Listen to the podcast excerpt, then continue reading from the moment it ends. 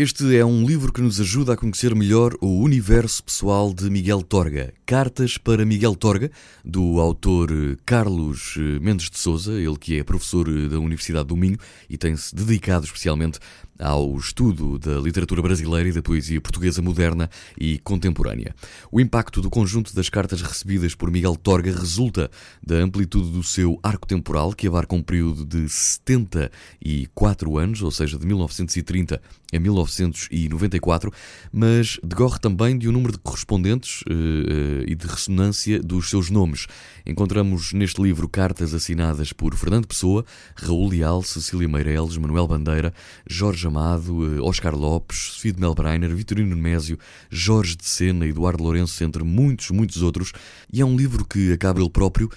por revelar alguma intimidade, tanto de Miguel Torga para com os seus amigos, como nas próprias cartas eh, que são eh, escritas, onde percebemos um bocadinho a personalidade deste grande autor.